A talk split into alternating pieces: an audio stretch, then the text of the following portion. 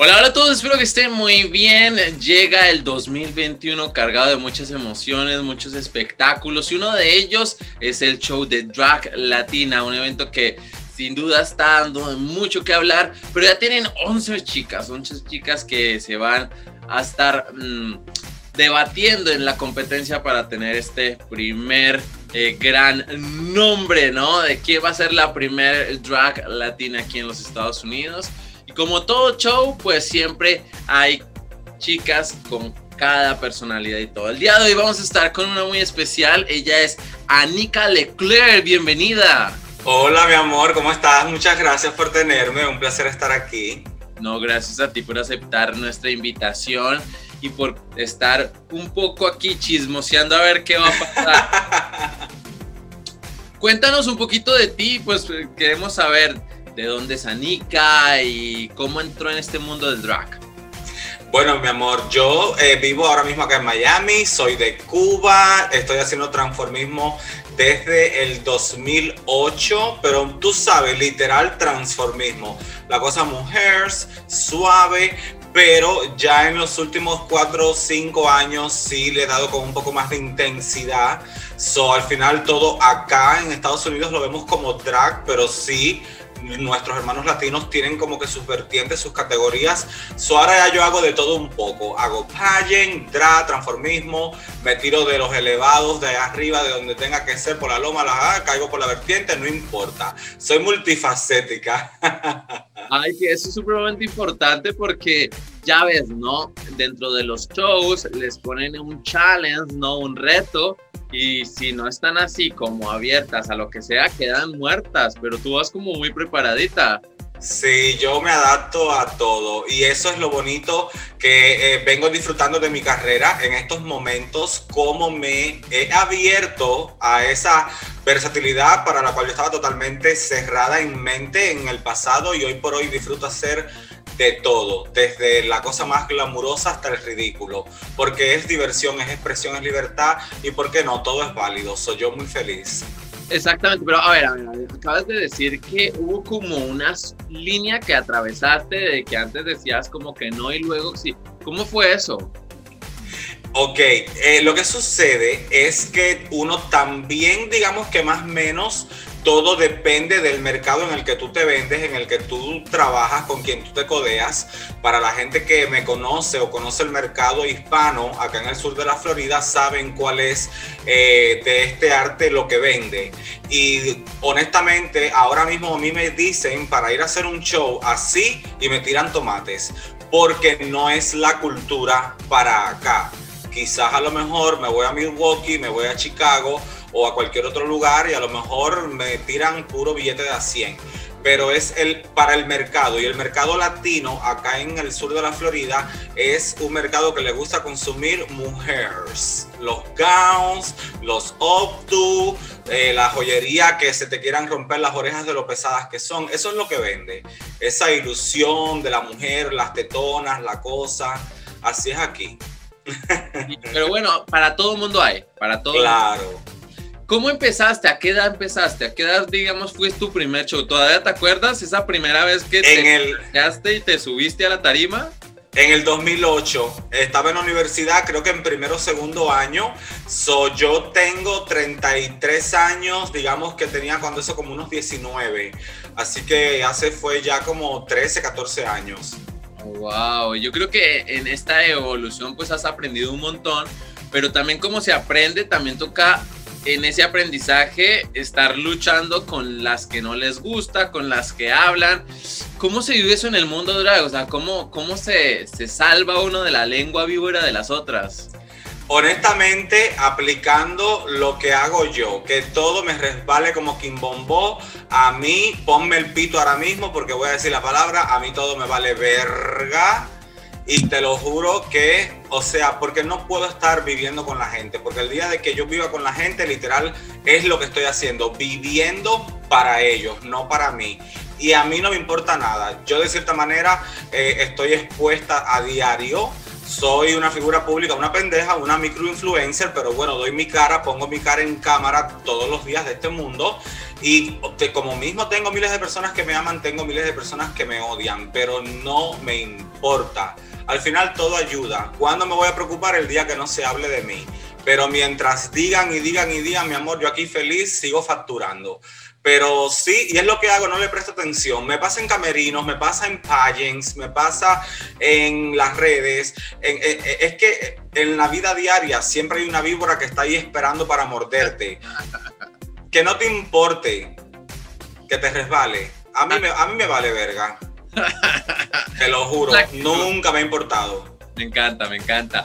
Ahora bien, ¿cómo te enteraste de Drag Latina? No, porque eso es relativamente nuevo y no, no es fácil apostarle a un proyecto nuevo porque eh, obviamente ustedes tienen sus trabajos, sus carreras, sus ocupaciones y después de un año como el 2020, ahorita... Estamos en pandemia. Todavía exactamente y las contrataciones también son a precio de pandemia, no es fácil. ¿Cómo te enteraste de Drag Latina y cómo lo has como vinculado a la realidad del 2020? Honestamente, no recuerdo. Soy muy loca. nomás me dijiste no más no me acuerdo. Me acuerdo, es que mira, te lo juro, trabajo mucho, mucho, mucho, mucho. Sé, porque, y entonces está, he estado en varios proyectos, pero creo que de alguna manera lo vi por redes, vi el flyer o el promo, algo sé como que vi.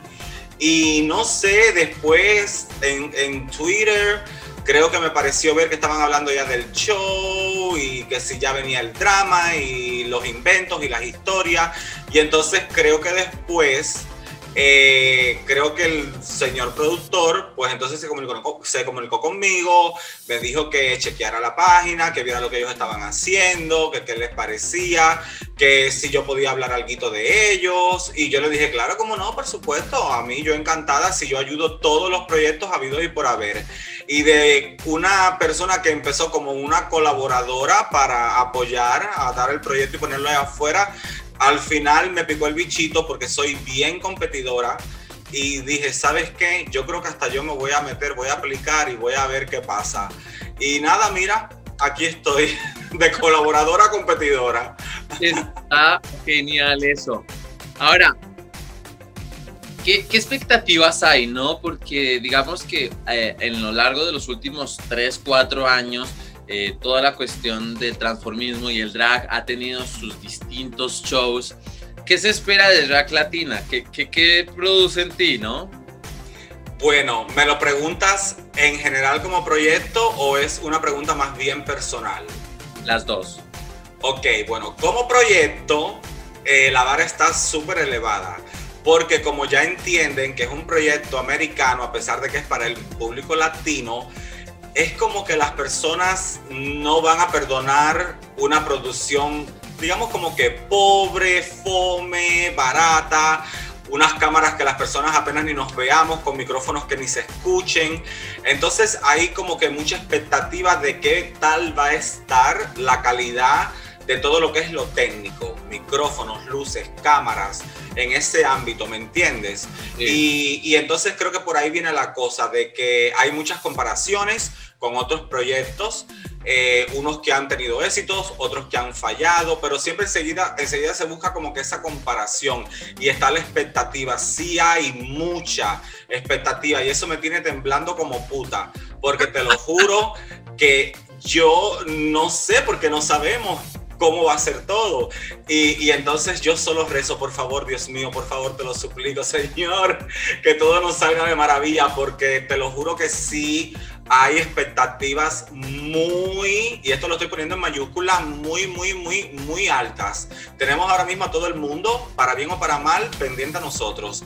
Y en el caso personal, pues también la tengo durísima, porque eh, digamos como que yo, o sea, no quiero sonar a pedante, pero más o menos es como que de todas las escogidas, digamos que a nivel internacional yo soy la más conocida, la más popular, para bien o para mal, probablemente para mal, porque la, la, cantidad de gente que me odia no tienes una idea. Pero bueno, pero tengo muchos que me aman también y esos son los que cuentan. Y entonces el punto es que yo sí tengo miles de remiles de ojos encima, sobre todo porque están cruzando los dedos para verme fallar, para verme pasarla yo misma, para verme avergonzada yéndome a casa de primera. Entonces sí me siento eh, mucho peso psicológico encima. Por eso me estoy preparando fuerte y voy con todo porque no le voy a dar el gusto al que quiere verme hecha tierra. Para nada. Eso, es, eso sí es clave, ¿no? Ahora la preparación no ha sido fácil, ¿no? Yo estaba checando, como tú dices, a las chicas, porque ya después de que dicen, apareció el concurso, bueno, todo el mundo sí que el concurso, pero conforme va apareciendo una por una, ahí van todas, ¿no? A mirar la competencia y uno también, ¿no? A mirar cuál es la chica, qué, qué, qué va a presentar o qué espera, ¿no? Porque en este mundo de las redes sociales ya te es bien fácil como pronosticar qué lleva cada una pero también siento que cada una tiene ahí su guardadito que va a decir, tras, culeras, aquí llegué.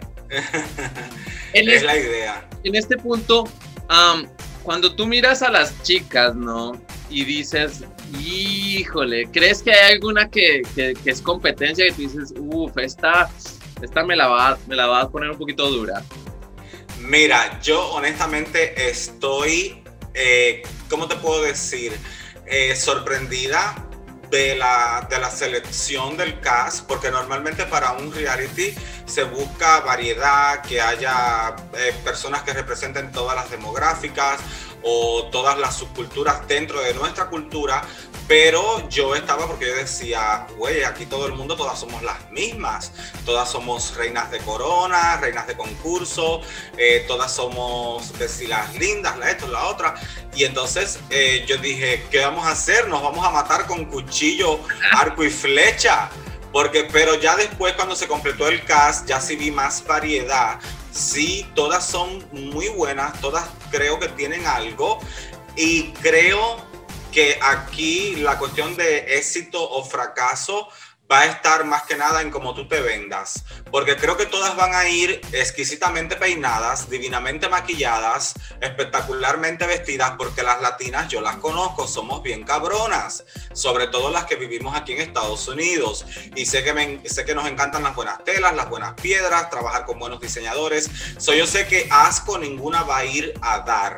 Entonces, como yo sé que todas se van a votar como unas perras, yo estoy tratando de hacer lo propio, pero más que nada que la gente me conozca de verdad, ser yo, sacar mi verdadero yo, el que todo el mundo conoce, y ser yo, porque honestamente te lo juro, esa es la única arma que tengo. La única arma que yo tengo es mi personalidad, porque por lo demás todas podemos lucir idénticas, porque sé que todas vamos a llevar lo mejor de lo mejor, porque yo conozco. Yo conozco mi cultura, maricón, como dice Giagan. Sabe, sabe. Ahora, ¿tú crees que ha sido un desafío para, para ustedes, las chicas que hacen el transformismo, empezar de nuevo a hacer shows después de un 2020 donde nos sentamos a comer y a tragar de una forma y que yo he visto que todas están diciendo, oh my God, me fui a medir el vestido que utilicé el año antepasado y ya no me cierra. Bueno, imagínate que sí es complicado. Yo te voy a ser honesta, yo incluso no creo que ninguna se atreva a repetir algo que ya tienen en su closet Estoy casi segura de que todas vamos a ir con cosas 100% nuevas, originales, recién estrenadas. De todas formas, yo no sé el caso de las demás, pero yo no he dejado de, trabajar. Yo soy youtuber e influencer de redes a tiempo completo. Estoy producida, producida, vestida el año entero. Además de eso, hice un reality en pandemia eh, pero estaba yo de jurado, no fui competidora, fui jurado. Hice un reality en pandemia, he estado haciendo de todo, incluso hemos trabajado desde que abrimos.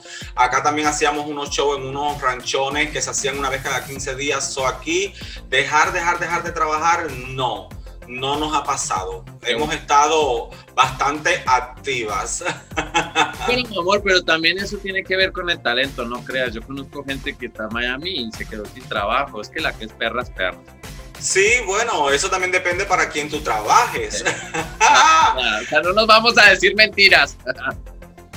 bueno, y ahora, ya todo está casi listo, ya tienes casi toda tu maleta lista.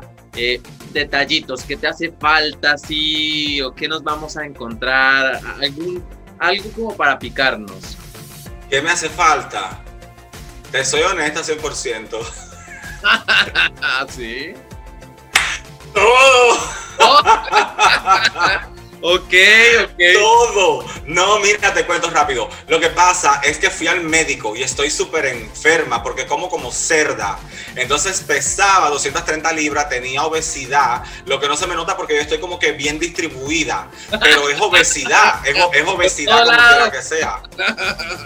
Niño, y resulta que tenía de todo un poco, de todo tenía. La doctora me dijo, tienes que bajar a huevo, sí o sí, porque si no, vaya, no te puedo explicar todo lo que, lo que viene para arriba y tú, ni, y tú ni lo sabes. Entonces empecé 230, en estos momentos estoy en 210, ya he perdido 20 libras y tengo que seguir bajando. Entonces yo no puedo hacerme ya todo, aunque tengo todo ya... Eh, digamos como que en papel preparado, muchos materiales ya comprados, pero una costura, una sola costura no se ha hecho porque tengo por salud que seguir perdiendo peso y yo no me voy a coser ahora en pleno enero para que entonces cuando yo grabe las cosas me queden como un saco de papas. Entonces tengo que esperar un poco más. Pero creo que no tengo miedo porque lo importante es tenerlo todo listo y la costura en una noche se hace. Tú misma, tú misma te coses, tú misma te fabricas, tú misma haces todo el show o tienes como un equipo de trabajo también. Para mi casa me hago cualquier invento, pero no me gusta pasar la vergüenza de hacérmelo para una instancia de este tipo. Yo jamás, bajo ningún concepto, iría a un reality vestida por mí misma porque no es lo mío, no soy especialista, no estoy graduada en, en, en costura y entonces no, no. Aunque yo creo que pueda hacerme algo, un engaño, no me atrevería, porque creo que esta es una oportunidad donde hasta por una costura mala el jurado se puede dar cuenta y te puede mandar a tu casa. ¿Entiendes? Entonces no voy a correr el riesgo. Yo me voy a coser con los mejores y me voy a hacer todo con la gente que de verdad está preparada y, y tiene el conocimiento para hacer un trabajo genial, espectacular y como debe de ser. Pensé que un fantasma. ya empezaron, ya empezaron. Era el teléfono, perdón. Y los jurados, los jurados, ¿cómo, ¿cómo ves eso de los jurados? ¿Qué tal te parecen? ¿Qué piensas? ¿Quiénes son? ¿Me los presentas? está Ninel, sé que está Ninel, creo que también va a estar Fedro, pero ya no sé quién más. ¿Alguien más? Bueno, por ahí otros dos, creo que todavía no los han sacado, pero se van a ir como de, espaldas. oh, ya. Por lo menos ya tienen a Ninel y tienen a Pedro, que son pues dos personas que saben un poco del espectáculo, ¿no? Sí, no, ah, yo trabajé con Fedro precisamente en este reality que te estoy hablando que hicimos en pandemia, lo tuvimos invitado en un episodio y, y yo me percaté que la preparación que Fedro tiene es de verdad tan buena que no me imagino una persona mejor que él para tomar esa posición dentro de la competencia, porque imagínate que nosotros hicimos probablemente ocho episodios en ese reality y de todos los jueces que llevamos, yo creo que la única persona sensata, concisa y que pudo dar buenas críticas a nuestras niñas fue Fedro. Hizo un trabajo impecable, así que yo orgullosa de que voy a poder ser juzgada por él, te lo juro de corazón. Eso deja mucho, mucho que ver. Antes de irnos, y esta es una pregunta clave que, que, la gente escucha, ¿no? ¿Qué tiene que tener una muchacha para que, porque tú ya, ya has sido juez, ¿no? Independientemente de que haya sido o no haya sido juez, hay un criterio, ¿no? Un criterio de qué tiene que tener una muchacha para que pueda eh, estar completa, porque no solo es que te veas bonita en la cámara y no solo es que tengas la mejor peluca, ¿no? ¿Cuáles son los criterios que tiene Anika Leclerc? Bueno, yo pienso que lo más importante es saber lo que tú estás haciendo y saber en qué plataforma estás, qué tipo de programa, qué tipo de proyecto. Un reality, obviamente ya lo dice, es un reality. La gente quiere ver gente comunes que vienen de la nada, que están de momento enfrentándose en competencia por un premio con un grupo de personas. Eh, no es un artista, no es un cantante, no es un famoso escritor. So, de ahí viene la telerrealidad. Entonces, yo creo que obviamente ya que te dice este tipo de proyecto que lo que quieren es eso, ver personalidad. Si usted es una persona que odia un micrófono, ni siquiera sabe cómo mirar a una cámara, no sabe entablar una pelea, provocar una conversación que sea necesaria porque hay un tema importante del que hay que tratar. O si no sabes venderte a ti misma como ser humano, como quien eres, entonces quizás no estás en el proyecto correcto porque es una es realidad y eso es lo que hay que vender. Entonces yo no voy para ser amiga de nadie, ni hermana de nadie, ni ser la santica ni el angelito, yo voy para ser yo, para responder a, con un efecto a las causas que se den y que venga lo que venga, pero mi amor, yo quiero ganar. Yo quiero ganar y no me voy a dejar, porque yo sé lo que quiero y quiero esa corona. Entonces, obviamente que créeme que sin miedo ninguno voy para allá a darlo todo y con dos o tres cartas escondidas debajo de la manga. Me encanta eso, mil y mil gracias. Te deseamos pues lo mejor para el concurso. Por gracias lo a ti se vienen grandes cosas, ¿no? Cada una va a llegar con su actitud y vamos a tratar de hacer un show espectacular. Te deseamos lo mejor, lo mejor y ya sabes, ¿no? Ya está todo dispuesto para que empiece Drag Latina 2021. ¿Puedo decir algo antes que nos vayamos? Claro, puedes decirlo. Antes que me cancele el público, porque sé que esto también va a salir, o sea, audiovisual, no solo en podcast. Eh, por favor, señores, no soy una copiona o una chica poco original. La razón por la que tengo el maquillaje de Me de RuPaul Drag Race es porque casualmente acababa de hacer un video que tenía que subir para mi canal recreando el maquillaje de ella y por eso luzco así, ¿ok? Para que no me ataquen. No, y para que la gente también... sí, porque yo sé cómo es la gente. Pero danos tus redes sociales, se me olvidó esa partecita. Anika Leclerc donde quiera. Twitter, Facebook, Instagram, YouTube eh, y nada, por donde quiera. Bien fácil, es mi propio nombre. Así aparezco por todos los lados. Ahí me van a ver con mi cara real, que no es esta. Pero sabes que me estoy viviendo esta cara. Es como que, sí, ¿por qué no? ¿Por qué no? ¿Por qué no? Bueno, pues ya ves, es parte de la originalidad y parte pues también del trabajo. Síganla en sus redes sociales y estén súper pendientes de este programa, súper pendientes de ella. Y bueno, pues tú sabes que los artistas se deben al público, así que despídete de tu público. Ay, sí, de verdad que muchísimas gracias primeramente a ti por la oportunidad. Gracias a todas las personas que están haciendo posible el programa. Gracias a nuestros jueces confirmados. Gracias a mis compañeras, porque estoy orgullosa de que sean ellas y no otras porque voy a estar con lo mejor y a mi público, por supuesto, que me están dando todo el amor y el apoyo del mundo desde el día cero, mis fanáticos, los de Hueso Colorado, la gente que me ha estado apoyando económicamente, eh, sentimentalmente, las personas que comparten por redes, que están felices, que dicen, ella ya ganó, ella ya ganó, la gente que da cada like, cada que comparte cada foto. En fin, ustedes saben, mis lecleros, los amo con la vida y a ustedes va dedicado todo lo que yo haga en este programa, lo bueno, lo malo y lo regular, pero todo desde aquí va dedicado para todos ellos. Así es, esperemos que todo salga muy bien. Te mandamos un abrazo desde lo profundo del corazón y las mejores de las suertes. Cuídate muchísimo. Gracias, mi amor. Un beso, lo propio para ti, un placer. Cuídate.